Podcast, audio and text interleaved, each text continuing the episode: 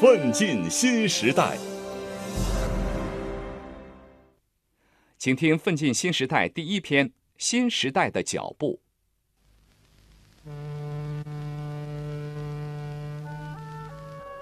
距离一九五六年元旦还有三天，上海宝大祥绸布店董事长丁方振，在这个冬天依然穿着夹棉的长衫，而身边更多人已经换上了笔挺的中山装棉袄。在掌声和欢呼声里，丁方振亲自挂上了新店牌，头四个字格外醒目：公私合营。不同于历史上通过暴力斗争实现的社会制度的更替，新中国的社会主义改造通过和平方式得以实现。二十年后的又一个冬天，七十六岁的周恩来在第四届全国人大一次会议上做了生前最后一次政府工作报告。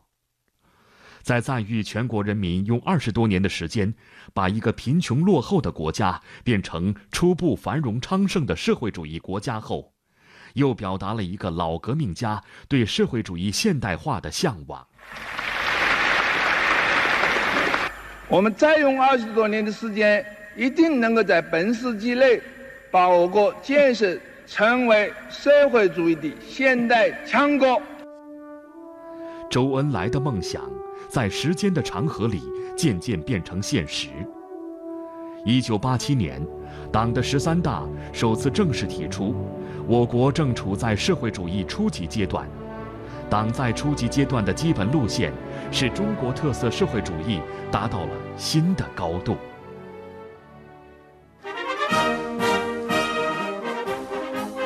二零一七年十月，党的十九大作出重大判断。中国特色社会主义进入新时代，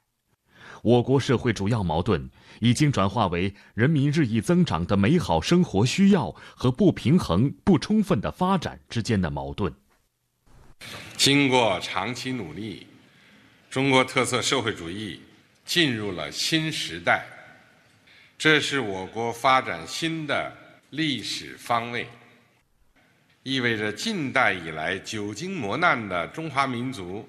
迎来了从站起来、富起来到强起来的伟大飞跃，迎来了实现中华民族伟大复兴的光明前景。全国两会在又一个春天拉开帷幕。人大代表吴健、政协委员杨利伟，因为十九大提出来了。智慧社会、数字经济这样的全新的概念，我们希望能为社会的方方面面的智慧发展提出我们的解决方案。我想呢，到本世纪中叶啊，我们国家建设成航天强国，我们还是非常有信心的。